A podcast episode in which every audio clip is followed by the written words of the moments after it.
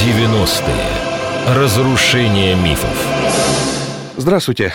В эфире радио «Коммерсант ФМ» очередной выпуск передачи «90-е. Разрушения мифов». Это программа о трудном, но одновременно прекрасном времени, в котором переплелись радость, боль, победы и поражения. Так получилось, что последние годы история 90-х оказалась мифологизирована. Появились расхожие штампы, которые подменяли анализ. И вот мы вместе с нашими гостями попробуем вместе разобраться, где заканчивается реальность и начинаются мифы. Эта передача представлена президентским центром Бориса Ельцина. В студии Артем Амелин.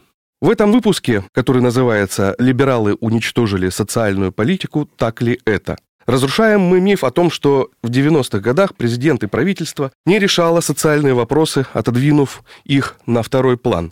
Наш сегодняшний гость Евгений Гонтмахер, который в 1992 году был начальником управления Минтруда России, с октября 1993 года по апрель 1994 года замминистра социальной защиты населения России. И вот первый вопрос к вам, Евгений Шлемович. Откуда вообще взялся миф, что либералы и социальная политика – это разные совершенно понятия? Ну, это чистая пропаганда, с моей точки зрения, а, которая у нас э, началась э, где-то в начале 2000-х. Ну, мы с вами помним, а, какой был тогда период так называемой консолидации власти, э, приведения ее в управляемый вид – да, помните, управляемая демократия. И э, тогда э, для того, чтобы консолидировать как бы общество, да, нужно было найти каких-то, какие-то силы, каких-то людей, наверное, для показать, вот, вот это, это вот не то, что враги, это слово тогда не называлось, это сейчас говорят национал-предатели, там, пятая, пятая колонна, колонна, да, и так далее. Ну, это вот как бы люди, которые неправильно все делали, и на которых можно свалить, собственно, действительно проблемы 90-х. Они были достаточно большие. И, в общем, э, вот в качестве таких людей выбрали якобы либералов. Но это длинный вопрос э, вообще насчет того, что такое либерализм.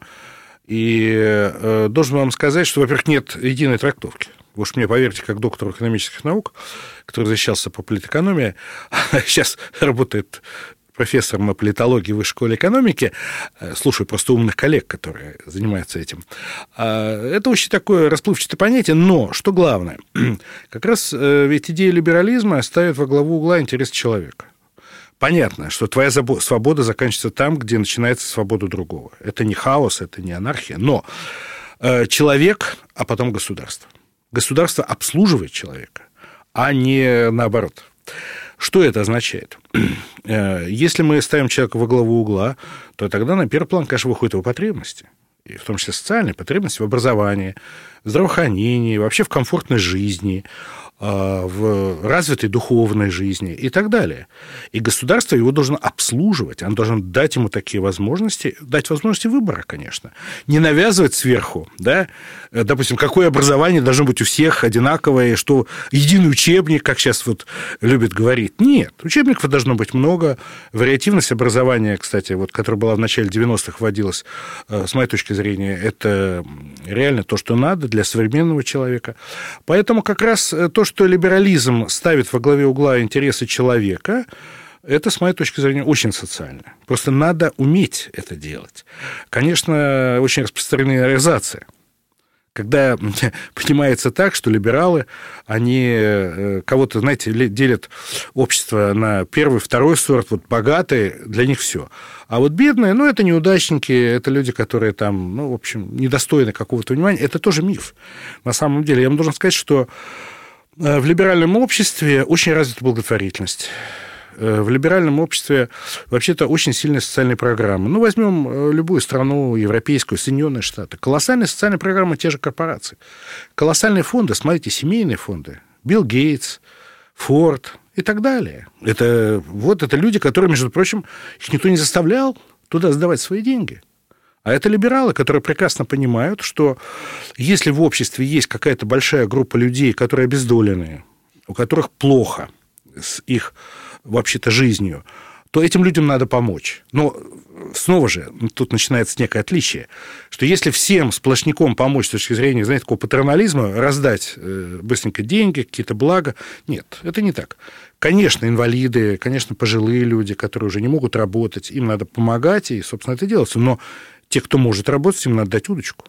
И это позиция либерализма, по-моему, она правильная. Ну да, они рыбу. А вот если возвращаясь к истории, в 93 году впервые в истории России и СССР были приняты такие важные законы, как э, закон о ветеранах, о социальной защите инвалидов, о социальном обслуживании пенсионеров и инвалидов, возмещении ущерба в связи с невыплатой зарплаты и так далее, и так далее. Все это социальные законы, которые были приняты по инициативе, их выдвинула самая что либеральная партия «Выбор России». Почему до сих пор все-таки существует мнение, что либерализм в начале 90-х либералы-реформаторы не занимались? Это были неработающие законы или как? Нет, ну давайте мы с вами понимать, что был период 92 э, год, когда, ну, во-первых, Советский Союз исчез только в декабре 91-го, появилась новая Россия.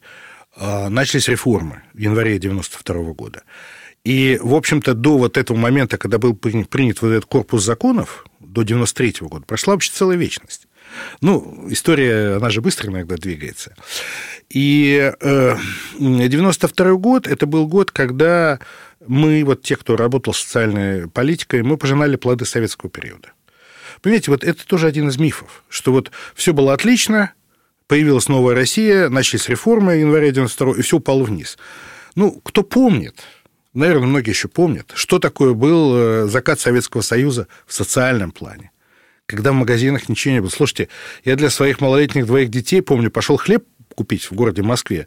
Это было, по-моему, году 90-м. Я в нескольких булочных не мог хлеба купить. Это было, конечно, не система. Хлеб все-таки был.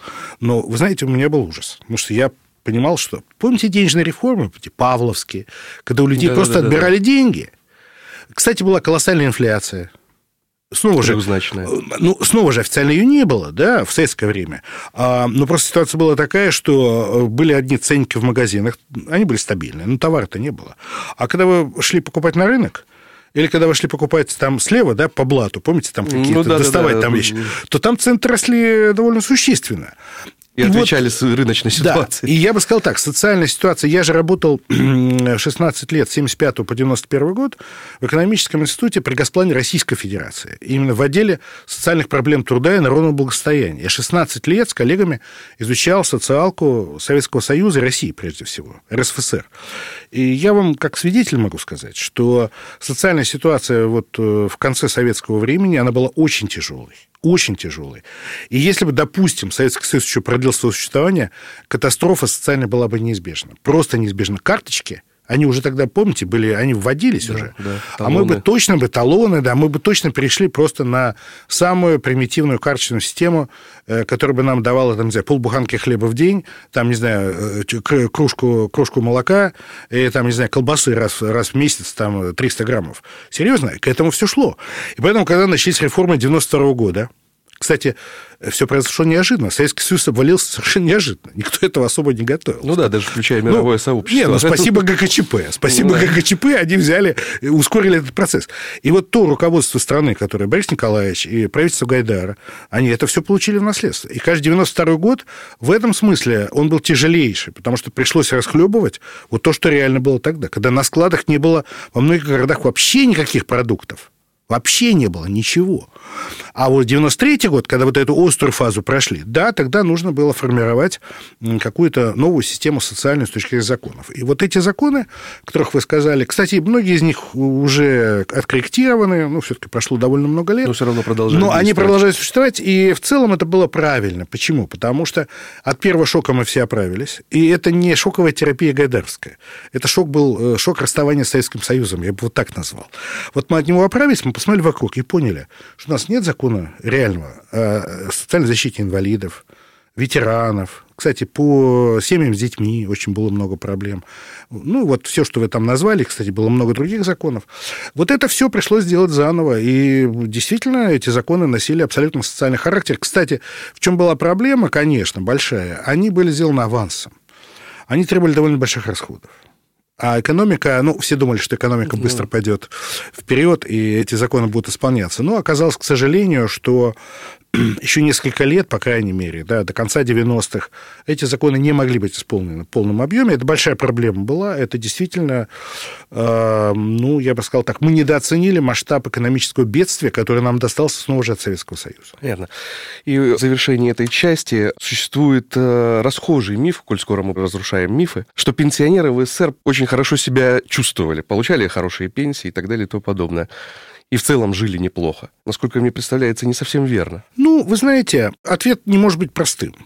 Потому что максимальная пенсия, которая была в Советском Союзе, ну, в конце Советского Союза, это было 100, 132 рубля. То есть 120 рублей и за сверхнормативный стаж еще 10%. Ну, я не считаю военных, там, милиционеров, там, номенклатура, которая что-то имела. Я имею в виду вот... Э, рядовых граждан. Рядовых граждан. 132 рубля. В принципе, мы, мы с вами помним, да, ну, вы молодой, я-то помню, что там метро стоило 5 копеек, да, там, трамвай 3 копейки стоил билет. А, ну, за телефон платили какие-то копейки. Действительно, за жилищно-коммунальные услуги были, они были дешевые.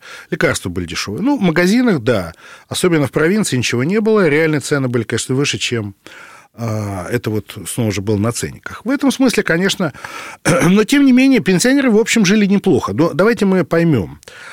А почему так произошло? Потому что э, страна была очень молодая по возрасту. Ведь в Советский Союз входили республики Средней Азии, и республика Кавказа.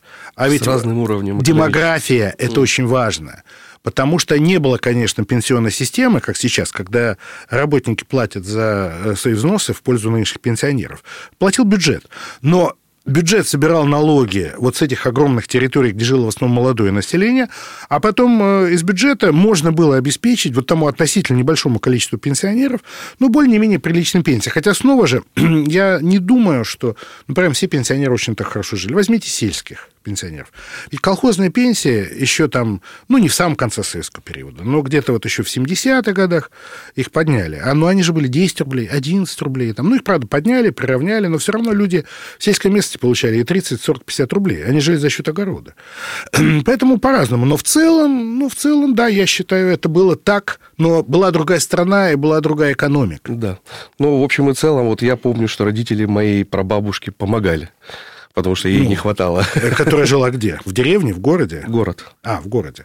Ну, видите, даже, видимо, у нее была совсем маленькая пенсия. Ну, да. Мы к вам вернемся через несколько минут. Это я, Артем Амелин, ведущий передачи «90-е разрушения мифов», и наш гость Евгений Гонтмахер. 90-е. Разрушение мифов. 90-е. Разрушение мифов.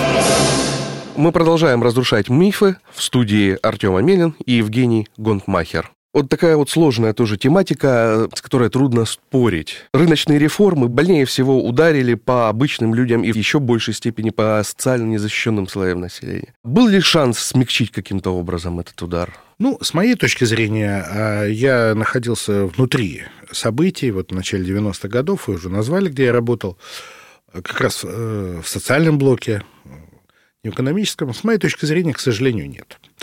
То есть радикально вряд ли что-то можно было принять. Конечно, наверное, были допущены какие-то ошибки в социальном плане.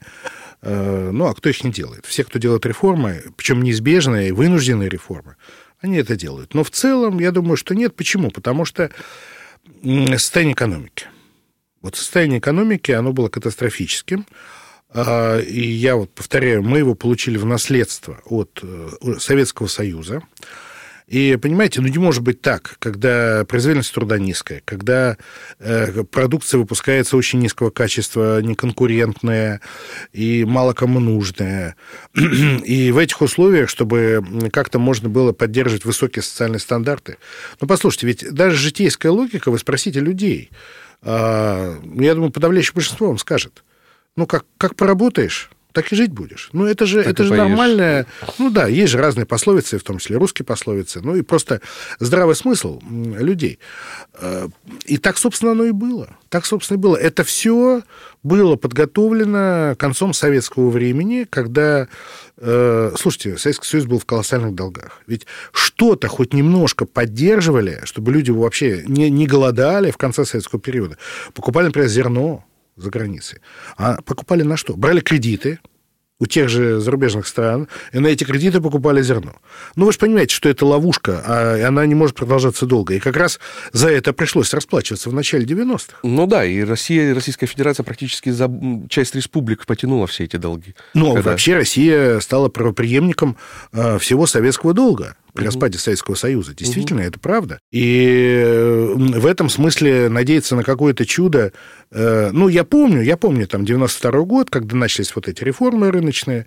Многие люди думали, что, ну, вот месяцы, ну, может быть, пару, там, тройку лет, и мы будем жить как в Европе. Знаете, работать как в Советском Союзе, а жить как, а жить в, как в Европе. Как в Европе. Ну, снова же, это я не отношу это к вину людям. Ну, это, кстати, был один из мифов. Люди начали смотреть телевизор в конце советского времени. Помните, эти сериалы какие-то пошли там. Ну, да. Богатые тоже плачут, когда показывали вот эту жизнь. Начались худ... грезы. Грезы, были художественные фильмы. Кто-то, кстати, даже начал ездить куда-нибудь, э, ну, даже в Восточную Европу. Там уж на Запад, может быть, мало кто, но Восточную Европу. И э, вот какое-то какое такое было ощущение о том, что вот это скоро у нас будет. Но вся ситуация оказалась сложнее. Понимаете, от, экономи... от экономики мы никуда, к сожалению, не денемся. И вот сейчас, просто как так в сторону скажу. Вот ровно вот то, что мы сейчас переживаем, когда экономика наша находится в кризисе, ну пусть она достигла дна, но она на этом дне, к сожалению, будет еще достаточно долго находиться. Вот экономика, она определяет социалку. Ну вот и то, что у нас сейчас снижаются доходы, снижаются те же пенсии, кстати, ну, в реальном исчислении. Растут цены. Это все связано вот с тем, как мы с вами работаем, как мы устроили жизнь здесь у нас в Российской Федерации. А тогда, тогда ситуация была ровно такая же, и она была очень тяжелая. Понятно. Я вот несколько издалека все-таки э, зайду для того, чтобы задать вопрос. В двух словах, какой рынок труда нам достался в э, наследство? Нам достался крайне неэффективный рынок труда, потому что, смотрите, а что, бы, что такое было в советское время, что такое были рабочие места? Ну, во-первых, эм, чуть ли не половина рабочих мест так или иначе было связано с ВПК. Ну, то, на что не жалели деньги в советское время и даже в конце советского времени. Помните, «Звездные войны» и так далее. Ну, колоссальные деньги, слушай, колоссальные, там миллиарды, миллиарды там, долларов – и люди работали на этих заводах, люди работали на предприятиях, которые делали комплектующие, которые так или иначе обслуживали эти. Это, это половина рабочих мест. Вы сами понимаете, что со смены режима, да, со смены общественно-политического строя, который у нас тогда произошел, Вообще со смены наших отношений с Западом это было уже не нужно. Значит, вот уже у вас образовалось какое-то совершенно большое, ну, большое, ну, сотни тысяч, может быть, миллионы людей, которые, к сожалению, лишились работы. Потому что это было все не нужно. Нам не нужно было столько танков, ракет, там еще чего-то. Вот. И да, переквалифицировать э, и этих людей э, на гражданские специальности, люди все очень были образованные, очевидно, которые там инженеры, рабочие, было очень сложно. Почему? Потому что все случилось неожиданно. Вот если бы был плавный переход от прежней модели экономической, построенной вот на этом ВПК, к модели более цивильной, действительно, когда есть, кстати говоря, бизнес, развивается малый бизнес, который практически в советское время не развивался, когда развиваются малые предприятия, средний бизнес и так далее. Если бы хотя бы было 5-10 лет, то это можно было бы сделать через переквалификацию людей, как-то их поощрять, помогать и так далее. Но это все же произошло в течение считанных месяцев. Ну да, а Вы понимаете, Артем, бы годы. Понимаете, и у нас в результате, да, что получилось? У нас получилось, что на улице действительно в начале 90-х годов оказалось очень много людей, толковых, образованных, э, которые не нашли свое место. Ну, вот челноками стали, которые там стали подрабатывать. Э, многие ну, да, вообще кто умел крутиться, да. Кто умел крутиться, но кто-то не умел, кто-то потерял работу, потерял э, доходы. Кстати, от этого было очень много, к сожалению, преждевременных смертей. Это тоже, но это не 90-е годы. Хронологически, да. Но это все продукт вот того, что произошло в конце советского времени. Понимаете? Вот такая у нас была экономика. У нас не было, кстати, более-менее развитой сферы услуг в советское время. Ну, были вот эти бытовые обслуживания, там, парикмахерские, ремонт обуви, одежды, но это все было очень ограничено, и та же самая торговля, там, собственно, торговать особо было нечем. Поэтому зачем было иметь? Посмотрите, сейчас вот эти огромные супермаркеты, там ну, товары есть, а тогда товаров-то не было. И для того, чтобы снова перейти от той модели, которая была тогда, к модели, где второй э, большой сектор экономики в развитой нормальной стране – это сфера обслуживания – э, тоже потребовалось бы, конечно, довольно много времени в нормальных условиях. А мы получили вот это наследство, ну, сами понимаете, в каком состоянии, снова же, как, как это можно было сделать. Поэтому это, это была, конечно, революция на рынке труда, которая, к сожалению, имела действительно большие э, социальные последствия, но я должен сказать, что все-таки ввели систему Э, пособий по безработице, вообще э, ввели понятие биржи труда, да, центр занятости. Появились какие-то программы, это было очень быстро, кстати, сделано, появились какие-то программы переподготовки. Э, еще там разные другие программы помощи тем, кто потерял работу. Конечно, это все было недостаточно. Это было понятно. И денег но, на все Да, денег на все не хватало. Но, по крайней мере, это попробовали как-то смягчить. Но я повторяю, к сожалению, да, это была очень драматическая ситуация, и мы это знали. Мы пытались как-то это смягчить. Но я повторяю, тут снова была проблема в развороте экономики.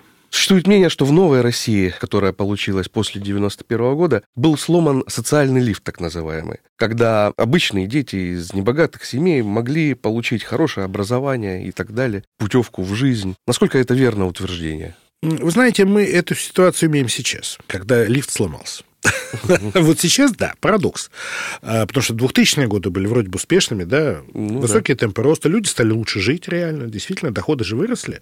Сейчас, правда, они остановились и начали падать, но тем не менее. И сейчас, да, сейчас действительно попасть там в какие-то э, элитные учебные заведения, значит, надо иметь хороший ЕГЭ, а чтобы иметь хороший ЕГЭ, надо попасть в хорошую школу, конкурс родителей и так далее. Это все мы сейчас переживаем, и действительно социальные лифты в этом смысле сейчас остановились. В 90-е годы было по-другому. На самом деле, э, вам должен сказать, что э, систему образования, вот школьного и высшего, мы получили в наследство, в наследстве от советского периода, э, когда действительно социальные лифты ходили ходили. И, в общем, там ничего особо ничего не было изменено. Ну, единственное, что, конечно, денег стало меньше. Но в силу вот экономических причин понятно, что стали бедствовать и школы, и вузы многие. Ну, реально, и зарплаты снизились у преподавателей. Но каких-либо там, знаете, мер или там выделения элитных школ, там э, этого не было. Ну, как вот были спецшколы, помните, там, с английским языком, но еще ну, в советское да, время. потом стали гимназиями. А, гимназиями. Ну, так, собственно, это и осталось. Как были хорошие вузы, которые были в советское время. Они, собственно, так хорошими вузами в российское время остались. И технические вузы там, и гуманитарные. Нет, я считаю, что вот именно в 90-е годы социальные лифты продолжали существовать. Кстати говоря, они же привели к тому, что у нас э, появилось все-таки новое поколение, довольно образованное, которое как раз в 90-е годы пошло, допустим, высшее образование. Смотрите, ну, не говоря уже о том, что появились экономисты, юристы, которых да, не было. Но все-таки худо-бедно какие-то новые учебные заведения создали.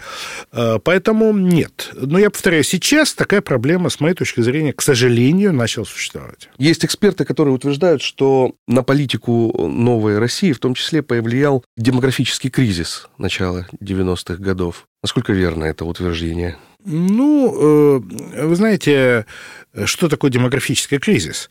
Действительно, э, так называемый русский крест, да, есть такое понятие, когда смертность стала превышать рождаемость, да, вот кривые ну, вы знаете, по график, да, угу. когда вот кривая была роста смертности, кривая снижения рождаемости, вот они переселились в какой-то точке, из позитивной зоны перешли в негативную зону. Это сильно произошло где-то в начале 90-х. А, ну, отчасти это было связано, конечно, вот с социально-экономическими причинами, о которых я говорил. Кстати, в конце советского времени было ровно то же самое. Кстати, этот кризис начался еще тогда, в конце советского времени, потому что у людей, когда не хватает самого необходимого, они вообще 20 раз подумают перед тем, как, в общем, завести ребенка в семье, потому что чем его кормить, как его одевать вообще, это вопросы были принципиальные еще тогда. А, да, в российское время, в 90-е годы, эта ситуация обострилась, ну, в силу вот причин, о которых я э, говорил. Смертность действительно выросла а, из-за того, что вот э, был большой шок, конечно, и депрессия среди особенно мужчин. Это тоже известный факт. Но вы понимаете, это началось все в конце 80-х. Вот я еще раз говорю, здесь мы получили по инерции э, вот эти проблемы. Экономика это все, конечно, сильно усугубила. И говорить о том, что 90-е годы – это годы, когда, вот, собственно, начался кризис демографический, ну, поговорите со специалистами, ну, пригласите в студию, они вам расскажут, э, что это не так. Это не так. Это снова мы, те, кто в 90-е годы этим занимался, мы попали вот под этот каток, который был запущен еще до нас. Ну, то есть это инерция того, инерция. что происходило Потом, в конце... вы понимаете, э, да, демографические процессы... Которые приписываются новой России Да, демографические процессы, они же очень длинные они очень инертные. И их ну да, изменить это не там э, в один вдруг. год практически невозможно. Ну, плюс там были демографические волны. Вы знаете, что после войны да, уменьшилось количество, то есть э, был, был высокий всплеск рождаемости, потом, естественно, было все намного меньше, ну и так далее. Это все пришлось на 90-е. Спасибо. А, мы вернемся через несколько минут. Это я, Артем Амелин, и наш гость Евгений Гонтмахер. 90-е. Разрушение мифов. 90-е. Разрушение мифов.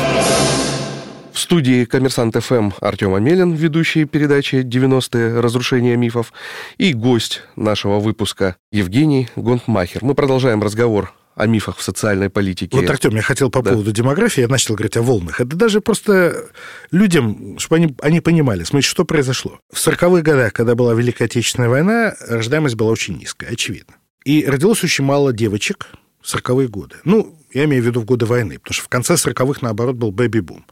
Прибавьте 20, там, ну, 20 с чем-то. Значит, малочисленное поколение женщин вошло в детородный возраст. Вот то, которое родилось во время Великой Отечественной войны, это был где-то там к 70-му году. Конец 60-х, начало. То есть тогда количество рожденных детей, естественно, упало. Ну, в абсолютно. Еще прибавьте 20 с чем-то, вы получите 90-е годы. Ну да, да, да. Вот, вот, понимаете... Согласно вот... науке социологии, это все волнообразно. социология, да. это демография, это строгая математическая наука. Да, Просто, да. ну, так совпало. А на, так сказать, 90-е годы валят вот что... И вот, собственно, что вот эти годы привели и так далее.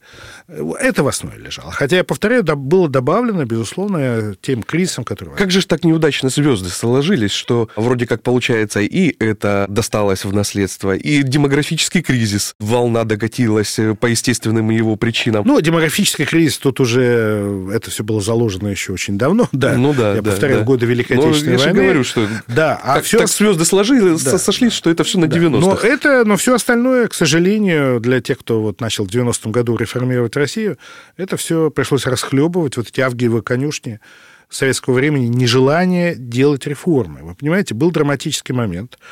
На самом деле, сейчас же многие говорят, вот давайте развиваться по китайскому варианту. Да, в Китае спокойное, медленное развитие, ну, такое, без рывков, без революции. Ну, экономика же растет, вроде все. И люди, кстати, лучше живут в Китае, видно, зрительно. Там мне приходится бывать, я вижу. Но я тут обсуждал с коллегами, мы пришли к выводу, что вот эту точку, когда можно было Советский Союз пустить по китайскому нынешнему варианту, это, помните, были такие косыгинские реформы да, да, да, конца да, 60-х. Угу, угу. Когда действительно они предполагали немножко раскрепощение, чуть-чуть, конечно, на базе государственной собственности, в экономике, там, какие-то, ну, какую-то небольшую либерализацию там, отношений там где-то еще. И это началось. Это началось. А потом, э, после событий 68 года, когда наши войска вошли в Чехословакию, ну, тогдашнее руководство Союза посчитало, что это не надо. Это мы слишком как-то либеральничаем, мы можем тут тоже какие-то процессы запустить. И это все было свернуто, все. Вот тогда мы прошли развилку в конце 60-х годов, когда Советский Союз мог бы существовать, видимо, еще очень-очень долго, и вот как нынешний Китай потихоньку развиваться вперед. Вот, собственно, все. Политической а воли мы, не хватило. Да, и вот тогда, да, не хватило политической воли. И вот тогда мы, собственно, и запрограммирован был вот этот крах, который произошел в 91 году, ну, не точно в 90 кто знал, что будет. Но, но рано могло, или поздно это бы Да, произошло. это могло случиться в 93 году, да. Но вот именно этот крах и вот то, что мы получили в наследство в Новой России. Ну да. Согласно данным социологов, в период с 92 по 98 годы сокращалось количество граждан с доходами э, ниже прожиточного минимума. Некоторые из экспертов это связывают э, с девальвацией самого понятия прожиточного минимума и э, того, что предполагалось. Так ли это? Нет, это это, конечно, не так. Это не так. Дело в том, что я как раз вот работаю в Министерстве труда, начальником управления уровня жизни социальной поддержки населения. Представляете, я вышел на работу 5 января 92 года, ровно когда начались э, рыночные реформы. Собственно, моя задача ну, да. как раз с коллегами была заключалась в том, чтобы как-то смягчить то, что вот там происходило. Помните, либерализация цен там и так далее. Мы как раз ввели это понятие. Это была наша идея прожиточного минимума. Это было... Борис Николаевич подписал соответствующий указ о введении этого понятия в апреле 92 года. И, по-моему, в октябре, в том числе я, подписал эту методику. Там было несколько подписей работников Минтруда. И я вам должен сказать, просто я знаю, что это такое. И прожиточный минимум, он же основан на корзине, прежде всего продуктовой. Там потом досчетом, ну, там потом были разные пертурбации, но тогда, вот в начале 90-х, считалось, что если там две трети, то есть мы берем две трети, это стоимость продуктовой корзины, причем там э, были взяты натуральные нормы, Институт питания Академии наук с нами работал, и треть просто накидывали на все остальные расходы бедного человека, там непродовольственные товары, услуги и так далее. И вот эта корзина в сторону уменьшения, она никогда не менялась, наоборот – она всегда увеличивалась. И в этом смысле прожиточный минимум с точки зрения ну, количества денег, которое необходимо, ну, чтобы хотя бы вырваться из нищеты, хотя, он, конечно, был, это была действительно черта нищеты, очень, очень сильной нищеты, но этот, этот параметр, он, наоборот, повышался он не снижался. Ну, вот эксперты некоторые утверждают, что повышался пожиточный минимум, за счет этого социологические данные вели к улучшению вроде как видимо. Наоборот, нет, послушайте, ну давайте с вами логически, Артем, рассуждать. Если ничего не меняется в экономике и в социалке, повышая черту бедности, мы увеличим количество бедных. Ну, логично, да. А если происходил, как вот вы говорите, феномен, что повышался прожиточный минимум, но количество бедных снижалось, значит, получается, что все-таки ситуация-то улучшалась. Ну, ну да, да получается. Давайте такой вывод сделаем. Это было, конечно, не совсем так. Конечно, 90-е годы с точки зрения бедности, они были очень тяжелыми. Я просто хочу сказать, что постепенно ситуация где-то в 94-95 году начала выправляться после того шока, который был в 92-93 году. Но потом был 98 год дефолт, который, конечно, снова существенно повысил количество бедных. Но вот после дефолта 98-го количество бедных до недавних пор оно уменьшалось в стране. Угу. Сейчас снова стало увеличиваться. Ну да, по определенным причинам. Да. Скажите, пожалуйста, а вот по поводу социальных программ, законопроектов и так далее в министерстве велись жаркие дискуссии? Ну, вы знаете, у нас э, все 90-е годы, и не только 90-е годы, потому что я же с 97 по 2003 год вообще был начальником департамента социального развития аппарата правительства. Работал с шестью премьер-министрами, начиная от Виктора Степановича, Владимира Владимировича и кончая Михаилом Михайловичем Касьяновым. Вот. И конечно, внутри правительства все эти годы существовала борьба, не внутри социального блока, а борьба между финансово-экономическим блоком и социальным блоком. Ну, она абсолютно естественная. Она есть, по-моему, в любой стране. Потому что хороший министр финансов, даже если у него очень много денег, говорит, что у него денег нет. Если он скажет, что это его работа. Деньги, это его работа. Ну, ну, послушайте, если он скажет, вдруг у меня есть деньги, значит, его надо аккуратненько например, делать министром труда. Или там ставить защиту. Вот, примерно так. Но это нормально. Я повторяю, это в любой стране идет э, против, такое... Ну, это не противостояние, это дискуссия, которую, конечно, модерирует кто? Премьер-министр и президент, очевидно. Они принимают окончательное решение, в чью пользу. Потому что социальный блок, социальный блок довольно консолидированно всегда требовал ну и до сих пор, кстати, так происходит, он всегда требует, конечно, увеличения финансирования социальных программ и образование, и здравоохранение, и пособие, и пенсии там, и так далее. Ну, понятно, финансово-экономический блок всегда говорит, первое, нет денег, э, или деньги нужны на инвестиции. Тут есть некий философский вопрос. Давайте мы сейчас, э, может быть, эти деньги потратим на создание новых рабочих мест, на, ну, на создание новых предприятий, да, снова же, э, чтобы, допустим, льготы дать каким-то инвесторам. Не государственные инвестиции, а льготы для частных инвесторов. И. Они создадут рабочие места, люди будут получать хорошую зарплату и будут решать свои социальные проблемы проблемы. Это логика, она, в общем, абсолютно нормальная. Мне кажется, она как раз очень либеральная. Вот. Но, ну, и, но, но тут вопрос, конечно, как всегда, в деталях когда, сколько, конкретно, в какой период. Потому что э, философия философия, а есть конкретная жизнь, да, есть конкретный ну, да, бюджет, да, да. конкретная экономическая ситуация. И в этом смысле это противостояние такое идеологическое, философское, оно было, есть и будет оно всегда. И, в общем, я к этому абсолютно спокойно отношусь. Мне кажется, что как раз 90-е годы, по большому счету, я вот хочу сказать, какой-то баланс находили. Потому что давайте вспомним. Ну, вот тоже один из мифов, да? Говорят, плохо жили. Ну, действительно, плохо жили, были проблемы, никто же не отрицает. Но голода-то не было не было массового, знаете, вот такой вот массовой бедности, когда люди просто валялись на улицах, умирали там и так далее. Не дай бог, конечно, там нам такого никогда. То есть социальной катастрофы вот в таком смысле не было. Почему? Потому что все-таки удавалось находить какой-то баланс даже при очень скудных средствах, которые были тогда. Вот. Поэтому я бы не стал никого упрекать, что какие-то были люди, которые там, знаете, не хотели и прочее. Каждый исходил из своей позиции. Но руководство страны принимало, мне кажется, в целом адекватное решение. Вот скажите, пожалуйста, если бы вам пришлось проводить реформы в социальной сфере снова, с учетом опыта 90-х, что бы вы не сделали? Ну, я думаю, что я бы сделал более адресную систему льгот тем, ну, нашему российскому населению. У нас очень многие люди нуждаются, конечно. Это очевидно. Да? Снова же, я не говорю про тех, кто уже не может работать. Там есть пожилые люди, вот те же инвалиды. Понятно, эти люди нуждаются, и их надо, им надо помогать обязательно. Но э, у нас есть целый ряд выплат, которые, конечно, попадают тем людям, которые не очень нуждаются. Слушайте, у нас ведь и в 90-е годы, и сейчас, сейчас в меньшей степени, но субсидии на оплату жилья получают все. Ну, или почти все, потому что есть регионы, где уже 100% плат, независимо от того, какой у них доход. Мне кажется, это не очень справедливо, тем более в наших нынешних условиях. Это первое. То есть адресность, э, которую надо было осознать, которую надо было посчитать, это непростой вопрос, на самом деле. Ну, да, где-то она нужна, должен... где-то она нужна, где-то она не нужна. Потому что, мне кажется, допустим, инвалиды имеют право на помощь независимо от того, в какой семье они живут, даже в богатой семье. Если человек живет в богатой семье, так не придут члены его семьи за этой помощью, очевидно. Ну, Но имеет право, он, но человек должен иметь право. Второе, то, что бы я сделал, конечно, с моей точки зрения, мы не передали достаточно полномочий муниципалитетам в социальной сфере. Вниз. И общественным организациям, НКО. К сожалению, этого не было сделано. Ну, причины были скорее политические. Сейчас это еще более усугубили, потому что местное управление сейчас фактически выхолощено.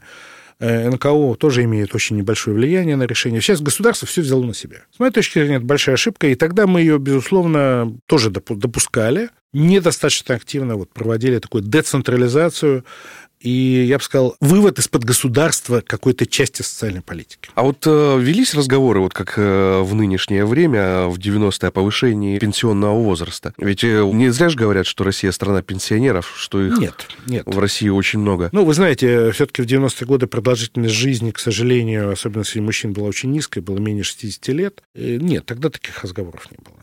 Тогда были разговоры о новой пенсионной системе, более справедливой. И, собственно, мы ее сделали, ввели в 2002 году. Разработана она была в 90-е годы, как раз мы ее очень долго обсуждали.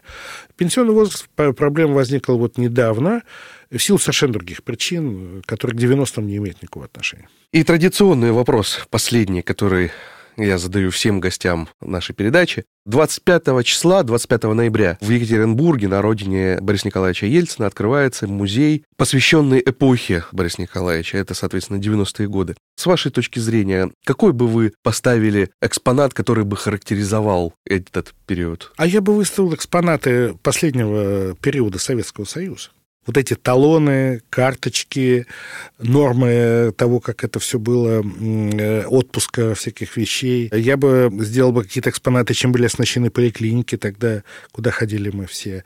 Какие были учебники советские. Вот это досталось Борису Николаевичу и его эпохе. И вот с этим он имел дело, чтобы люди видели, с чего мы все стартовали. Спасибо. С вами были Евгений Гонтмахер и Артем Амелин. До свидания. 90-е. Разрушение мифов.